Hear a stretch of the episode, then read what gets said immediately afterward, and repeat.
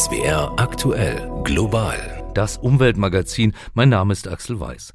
Natürlich beschäftigen wir uns in dieser Sendung ausgiebig mit den Ergebnissen der eben zu Ende gegangenen Weltklimakonferenz. Diese Klimakonferenz besiegelt de facto das Ende des fossilen Zeitalters. Sicher nicht an jeder Stelle des Textes so klar und verbindlich, wie wir uns als Europäer das an allen Stellen gewünscht hätten. Aber am Ende braucht es bei Klimakonferenzen Einstimmigkeit, und zwar Einstimmigkeit von 198 sehr, sehr unterschiedlichen Ländern. Soweit Annalena Baerbock, unsere Außenministerin. Wir reden gleich außerdem mit einem Spezialisten über CO2-Speicherung in Abrissbeton. Jetzt aber erstmal der Rückblick auf Dubai. Aus vorbei. Fast 100.000 Menschen verlassen Dubai wieder. Die Weltklimakonferenz ist seit Mittwoch für dieses Jahr Geschichte. Die Ergebnisse fasst Lisa Posorski zusammen. Die Staaten haben sich zwar nicht auf einen klaren Ausstieg aus fossilen Energien geeinigt, also aus Kohle, Öl und Gas, aber sie rufen zum ersten Mal bei einer Klimakonferenz dazu auf, weg von allen fossilen Energien zu kommen. Im Text steht Übergang. Das ist eine Formulierungsfrage, über die hier lange gestritten wurde. Das ist aber jetzt das, womit alle Staaten einverstanden sind. Außerdem rufen sie auch zu mehr Tempo bei den erneuerbaren Energien auf. Konkret heißt das, Erneuerbare bis 2030 weltweit zu verdreifachen. In dem Text steht noch viel mehr drin. Insgesamt ist er 21 Seiten lang. Und wie sind diese Resultate einzuordnen? ARD-Klimaexperte Werner Eckert betrachtet sie aus der Warte von jemandem, der sich auch noch an die erste Weltklimakonferenz 1995 damals in Berlin erinnern kann. Bei einer Klimakonferenz werden am Ende nicht die zehn Gebote in Stein gemeißelt. Das, was da rauskommt, ist immer und zwangsläufig ein frustrierend kleiner gemeinsamer Nenner. Aber trotzdem ist da mal wieder was gelungen, was man mit nüchternem Verstand kaum erwarten durfte. Der Einstieg in den Ausstieg aus fossilen Energien. Ein ziemlich starkes Signal an die Staaten. Das ist auch ein Verdienst des Konferenzpräsidenten. Der Ölmanager Sultan Al-Jaber als Klimaschützer er hat das wirklich gekonnt organisiert und mit je einem Überraschungscoup am Anfang und am Ende gezeigt, dass er es diplomatisch drauf hat. Er hatte offenbar den Nerv, das eigene Geschäftsmodell in Frage zu stellen.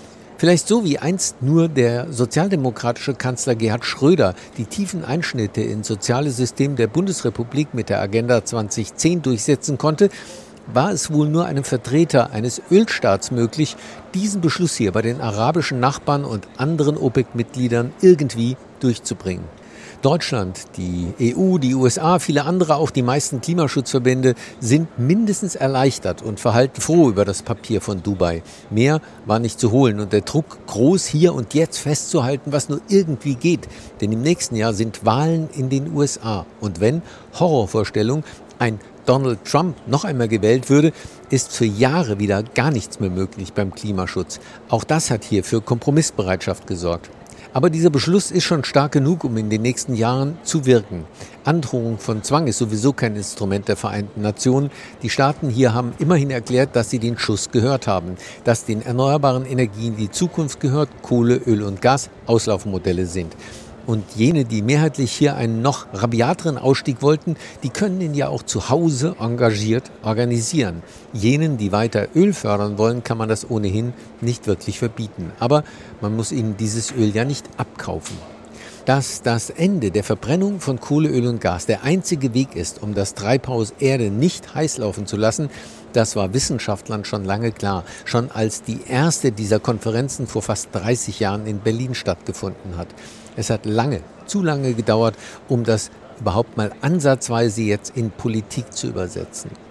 Und das wird weitergehen auf nationaler Ebene. Da sind die Parlamente gefragt, Gesetze zu formulieren. Die Wirtschaft muss ins Boot und Geschäftsmodelle dazu entwickeln. Und schließlich werden diese Regelungen auch Gerichte beschäftigen.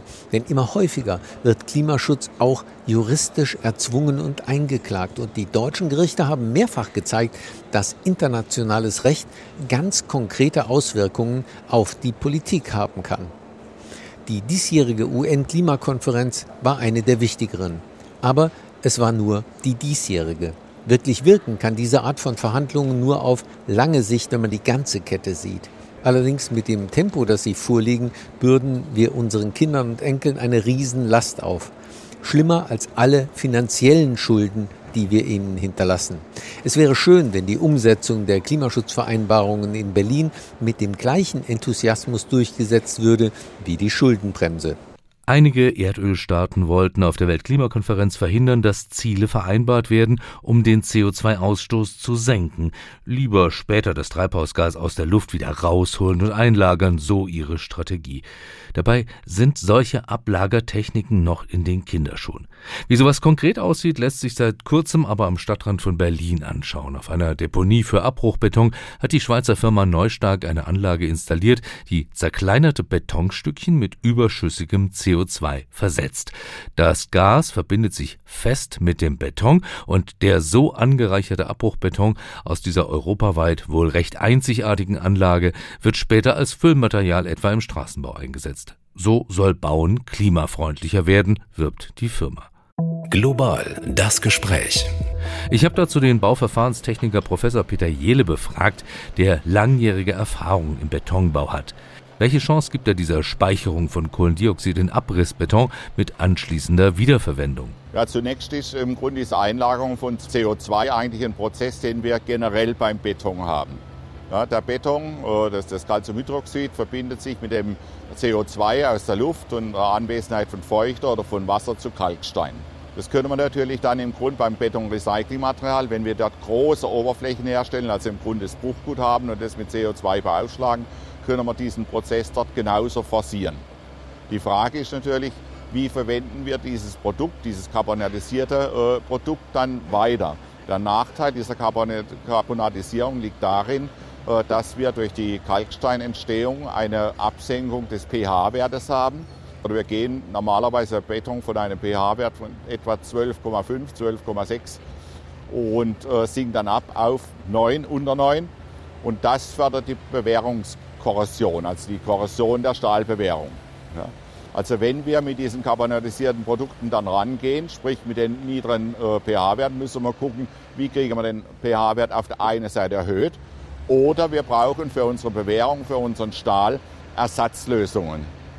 Von der Wirkung her, wir rechnen heute mit etwa 200 äh, Kilogramm CO2, was wir pro Tonne bei der Herstellung von, von Beton äh, im Grunde absetzen.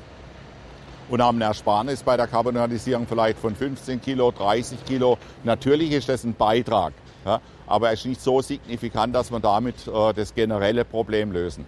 Wenn durch solche neuen Verfahren nur ein Zehntel der Emissionen wieder gebunden wird, da können wir es doch aber eigentlich auch gleich lassen, oder? Also wir sollten nichts unversucht lassen, was die CO2-Emissionen äh, letztendlich im Grund absenkt. Zusätzlich zur Karbonatisierung sollten wir uns wirklich technologisch äh, mit dem Problem auseinandersetzen. Das, heißt also, die Zemente können wir nicht ersetzen, die Zemente brauchen wir dort als Bindemittel.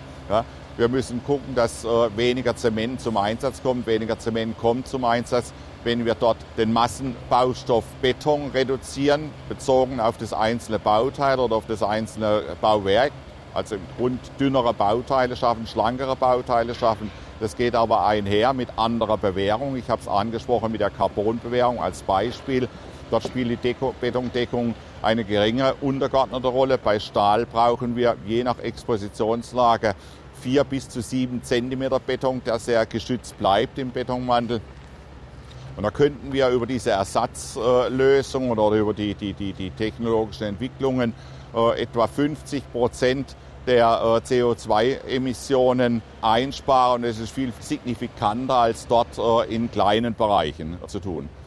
Ich finde es nicht schlecht, wir sollten den Weg mitgehen, wir sollten den versuchen ja, aber sollten dort nicht im Grund äh, ja, das Ziel ja, unserer Anstrengungen sehen. Auch über die Wiederverwendung von Abrissbeton in Neubauten lässt sich eine Menge CO2 einsparen. Also wir haben viele Verwendungsbereiche, äh, den Beton einzusetzen. Es geht los bei der Gründung. Wenn dort nicht hoch beanspruchte äh, Stützen runterkommen oder Lasten heruntergeführt werden, dann brauchen wir keine Druckfestig hohen Druckfestigkeiten. Geringe Druckfestigkeiten heißt aber auch, wir brauchen dort möglicherweise äh, keine Bewährung. Dann können wir so einen carbonatisierten Beton durchaus einsetzen. Die andere Geschichte ist Korrosionsschutz natürlich Bei hochbelasteten Bauteilen sehe ich eigentlich für den carbonisierten Beton nur untergeordnete Chancen oder gar keine Chancen. 60 Milliarden Kilogramm Abbruchmaterial fallen in Deutschland jährlich an, aber höchstens 1,5 Prozent werden wiederverwertet. Das ist eigentlich erstaunlich wenig. Anreizsysteme sind bereits geschaffen im Bereich der Nachhaltigkeit, überall dort, wo wir äh, insbesondere im Hochbau Nachhaltigkeitszertifikate haben, muss Recyclingbeton zum Einsatz kommen. Wir haben einzelne Kommunen, vorweg äh, ist sicherlich Berlin zu nennen, die in jüngster Zeit im Grunde die Verwendung von Recyclingbeton mit der Baugenehmigung vorgeben. Aber der Rest der Republik schaut weg. Es könnte auch daran liegen, dass die Lobby der Hersteller von Betonrohstoffen, etwa die Kieswerke, den Recyclingbeton bisher eher schlecht geredet haben, von wegen Schadstoffe und nicht so stabil, sodass die einschlägigen DIN-Normen im Baubereich eben nicht angepasst wurden. Das ist richtig. Wenn Sie äh, historisch in das Baustoffrecycling oder in das, das, Abfallrecycling reingehen, insbesondere bei den mineralischen Baustoffen, haben wir diese Diskussion Mitte der 80er Jahre schon geführt, als überhaupt im Grund äh, die Idee aufkam, den Betonbruch, den Ziegelbruch zu zerkleinern und dann im Grund in Verfüllungen zu verbringen. Auch damals war die große Diskussion der Rohstoffindustrie, das Material taugt nicht, es bringt nicht die Qualität und kann im Grunde den Rohstoff nicht gleichwertig ersetzen.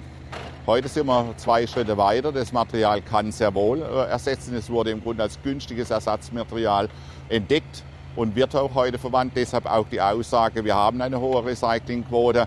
Ja, jetzt haben wir die Diskussion, aber bitte nicht in den Beton. Also gesellschaftlich oder politisch müsste die Forderung aufkommen, dass Recyclingbeton heute standardmäßig im Hochbau, im Tiefbau mit eingesetzt wird. Professor Peter Jehle von der TU Dresden war das über die Möglichkeiten, Treibhausgas beim Bau einzusparen, etwa durch die dauerhafte Einlagerung von Kohlendioxid in Abrissbeton oder den Einsatz von Recyclingbeton. Richtig viel Energie sparen lässt sich mit der Dämmung vor allem älterer Gebäude. Da hat die EU dieser Tage nach heftigen Debatten eine Einigung erzielt. Andreas Meyer-Feist stellt sie uns vor. Der CDU-Europaabgeordnete Dennis Radke ist froh über das Ergebnis. Viel Aufregung hatte es gegeben, viele Fragen. Können sich das Hausbesitzer alles leisten, was die EU plant? Und wenn nicht, wer unterstützt sie? Jetzt gibt es eine klare Antwort. Die Zwangssanierungen durch die EU sind vom Tisch. Die teilweise völlig überambitionierten Ziele sind auf ein gesundes Maß zurückgestutzt worden. Omas Häuschen ist und bleibt damit sicher. Jetzt gibt es nur noch allgemeine Vorgaben für Wohngebäude. Bis 2035 soll der gesamte Energieverbrauch um gut ein Fünftel sinken.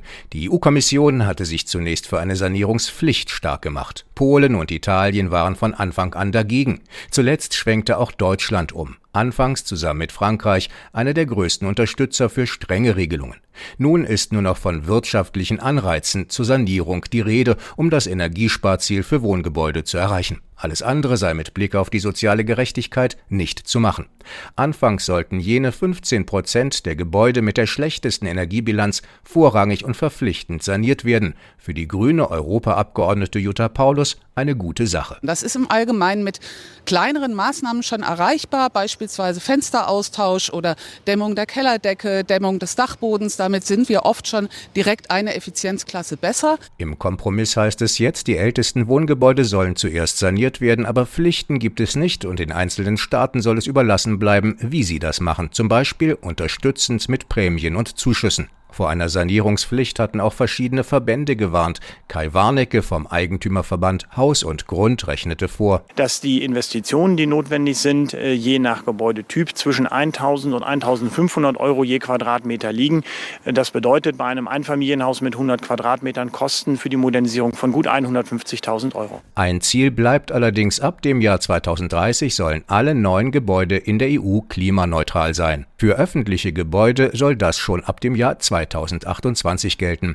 Der gesamte Gebäudebestand soll außerdem bis 2050 klimaneutral sein. Am Kompromiss jetzt gibt es viel Kritik. Der Deutsche Naturschutzring spricht von einer Verwässerung eines an sich sehr vernünftigen Ansatzes zur Gebäudesanierung. Der Unterschied zwischen dem ursprünglichen Vorschlag der EU-Kommission und dem, was am Ende davon übrig geblieben ist, sei besorgniserregend. Der Regierungsstreit um ein neues Heizungsgesetz habe dabei wohl eine wichtige Rolle gespielt. Aber auch hier soll sich etwas ändern. Öl-, Gas- und Kohleheizungen sollen bis 2040 ersetzt werden. Die finanzielle Förderung von Öl- und Gasheizungen soll nur noch zwei Jahre lang möglich sein, dort wo es solche Förderungen überhaupt noch gibt. Weiter finanziell unterstützt könnten aber Gaskessel in Verbindung mit Wärmepumpen und Solaranlagen. Sie hören global das Umweltmagazin. Und jetzt wollen wir nicht vergessen, dass diese Klimakatastrophe, diese ständig weiter steigende globale Temperaturerhöhung bereits jetzt ja ganz konkrete tödliche Auswirkungen hat. Auf Mensch, auf Natur. Ich finde es zum Beispiel wirklich erschütternd zu erfahren, dass derzeit die Elefanten in Simbabwe leiden, die so mächtig wirkenden Tiere sie verdursten. Karin Wehrheim berichtet. Im Hwange-Nationalpark ist es staubtrocken, obwohl die Regenzeit im November begonnen hat. Doch Regen ist bisher kaum gefallen. Die Wasserstellen sind entweder komplett ausgetrocknet oder nur noch kleine Schlammpfützen. An einer von ihnen streitet eine Gruppe Elefanten, wer zuerst trinken darf. Der Wange Nationalpark kriegt immer weniger Regen ab, seit Jahren. Und es wird immer heißer. Wir haben Temperaturen von bis zu 43 Grad gemessen. Daran ist der Klimawandel schuld. Elefanten brauchen Wasser, deshalb verdursten sie jetzt. It's a painful situation sagt Daphne Maschlamoto, Chefökologin der Nationalparkverwaltung Simparks. Mehr als 100 Liter Wasser pro Tag braucht ein ausgewachsener Elefant. Neben dem Wasserloch liegen Dickhäuter Kadaver, eingefallen und von Fliegen und dem Kot von Geiern bedeckt. Parkranger suchen mit einer Drohne das Buschland nach weiteren toten Elefanten ab. Im Hwange-Park, der fast so groß ist wie Schleswig-Holstein, leben etwa 45.000 Elefanten. Versorgt werden sie ebenso wie Wasserbüffel, Oryx, Nashörner und Giraffen mit Grundwasser. Das wird aus mehr als 100 solarbetriebenen Bohrlöchern in die Wasserstellen gepumpt. Doch das reicht nicht mehr aus, denn der Grundwasserspiegel ist gesunken. Deshalb muss das Problem grundsätzlich gelöst werden, auch mit Hilfe von Geologen, sagt Henry Ndaimani vom Internationalen Tierschutzfonds IFAW in Simbabwe. Wir müssen wissen, wie viel Grundwasser im Schutzgebiet vorhanden ist und wie viel die Elefanten nutzen können und ob es übermorgen und im nächsten Jahr auch vorhanden ist und in Zukunft. Der IFAW versucht gemeinsam mit der Parkverwaltung die Pumpkapazität der Solarbrunnen zu erhöhen. Doch langfristig sei die einzige Lösung, die Tierwelt in den Mittelpunkt der Klimaschutzagenda zu rücken, betont Arnold Chipa und verweist auf den Nutzen der Elefanten für das Klima, wenn sie mit ihrem Kot Pflanzensamen und Dünger verteilen. Animals are not only victims but also Tiere sind nicht nur Opfer, sie sind auch Partner. Elefanten fördern das Wachstum neuer Wälder in der Landschaft. Diese Wälder helfen dann, Kohlendioxid abzubauen. Das ist wichtig im Klimawandel. Nach Angaben des Internationalen Tierschutzfonds sind vor vier Jahren bei einer ähnlichen Dürre in Simbabwe mehr als 200 Elefanten verdurstet. Die Parkverwaltung Simparks verweist jedoch darauf, dass der Bestand keineswegs gefährdet sei. Es seien vor allem alte, kranke und sehr junge Tiere, die keine langen Strecken auf der Suche nach Wasser und Nahrung schafften, erklärte ein Sprecher gegenüber der regierungsnahen Nachrichtenagentur Newsiana. In Simbabwe leben laut Simparks etwa 82.000 Elefanten. Das ist die zweitgrößte Population in Afrika nach Botswana. Jetzt noch einmal zur Natur oder besser zur Wildnis. So langsam hat sich ja bei uns rumgesprochen, dass vieles von dem, was wir Natur nennen, schlicht menschengemachte Kulturlandschaft ist. Dabei sollten wir doch mehr Wildnis wagen, so heißt das jüngste Buch des Biologen Michael Altmoos.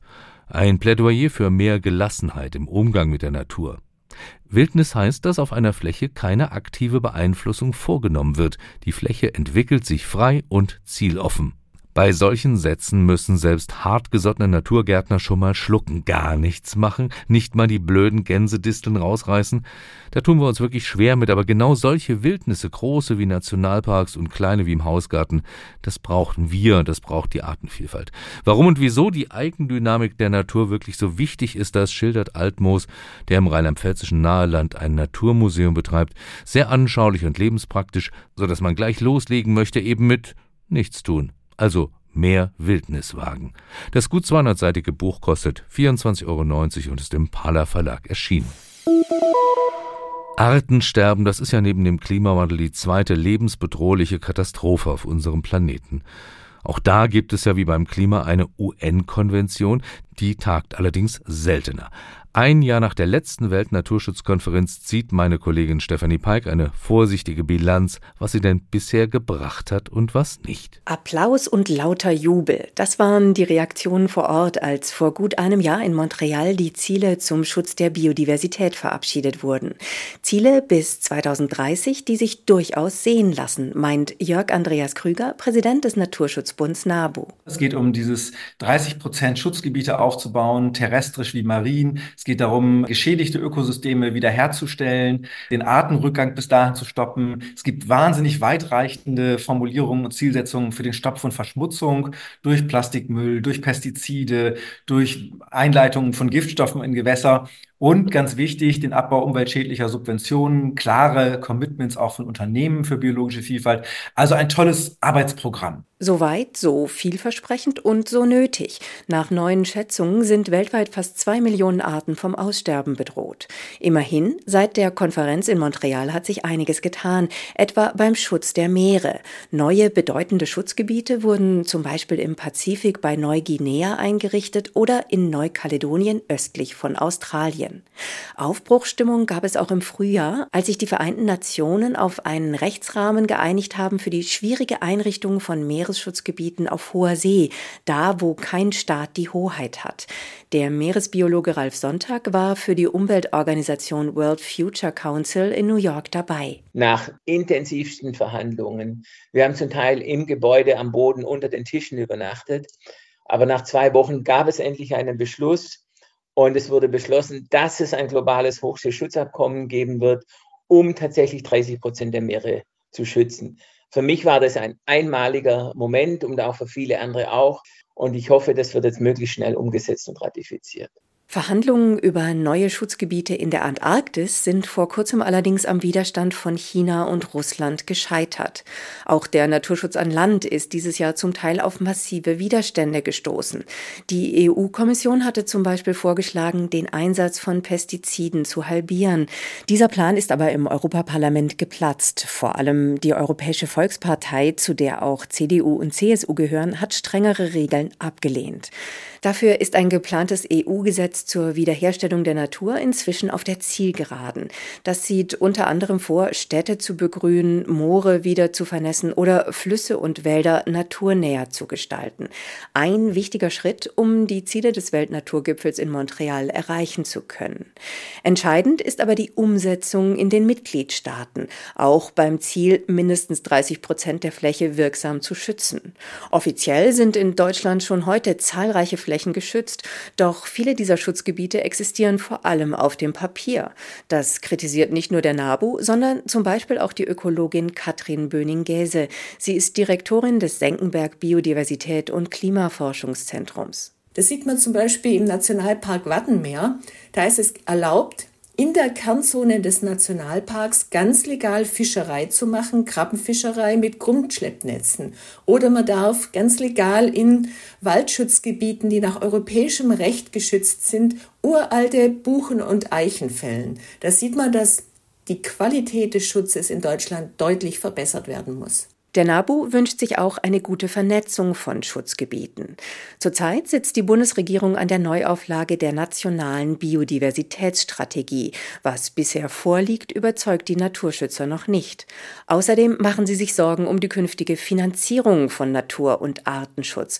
Gerade nachdem das Bundesverfassungsgericht die Umwidmung von Corona-Hilfen in Milliardenhöhe für verfassungswidrig erklärt hat. Unterm Strich zeigt sich der NABU ernüchtert und für den WWF ist klar, Deutschland ist nicht auf Kurs bei der Umsetzung des Abkommens von Montreal. Dabei duldet die Rettung unserer Lebensgrundlagen keinen Aufschub, warnen die Verbände. Und Naturschutz tut uns Menschen sogar gut, verspricht Biodiversitätsforscherin Katrin Böning-Gäse. Das ist das Schöne beim Naturschutz, dass die Maßnahmen, die wir jetzt zum Schutz der Biodiversität ergreifen, uns direkt für unsere Gesundheit zugutekommen. Wenn wir viele Vögel singen hören, dann macht es uns nachweislich glücklich. Das war Global, das Umweltmagazin für heute. Am Mikrofon sagt Axel Weiß Tschüss und machen Sie es gut.